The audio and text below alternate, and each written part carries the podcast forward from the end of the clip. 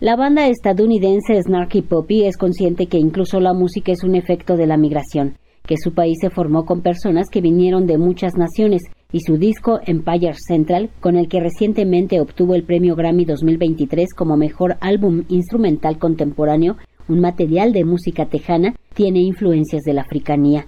Snarky Poppy volverá a México en el mes de junio. Su fundador, el bajista y compositor principal Mike Orleg, habla de su país y los aspectos que nutren su creación.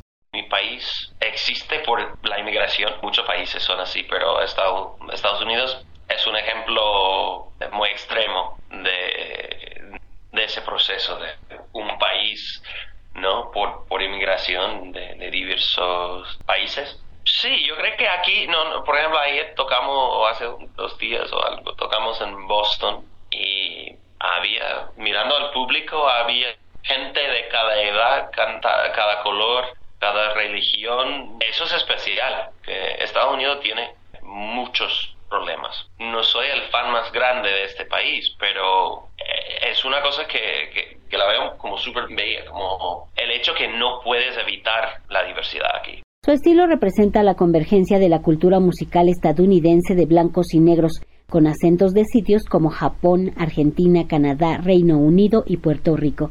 El sello que tenemos en todos los, los estilos de música de, las tradiciones del mundo. Sí, hay artistas con mucha influencia de, África y artistas de África, pero de América Latina, de Europa, de Estados Unidos, muchos lados. Pero como estadounidenses y también como latinos, nuestras raíces sobre todo vienen de África, musicalmente, hablando musicalmente, que claro, como 90% de los géneros estadounidenses de la música son de la comunidad negra, por la diáspora africana, y igual en América Latina.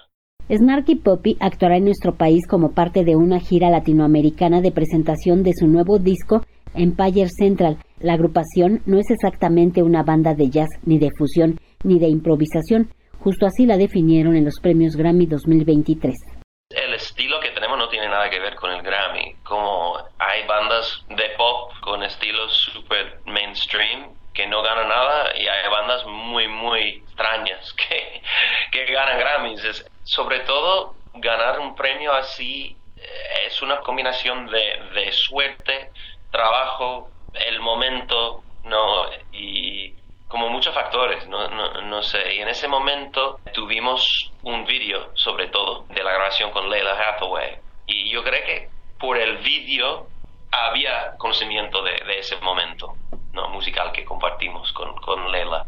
Sin vídeo no sé si ha tenido el mismo efecto.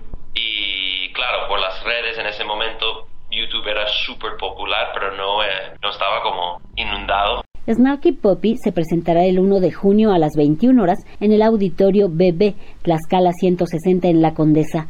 Para Radio Educación, Verónica Romero.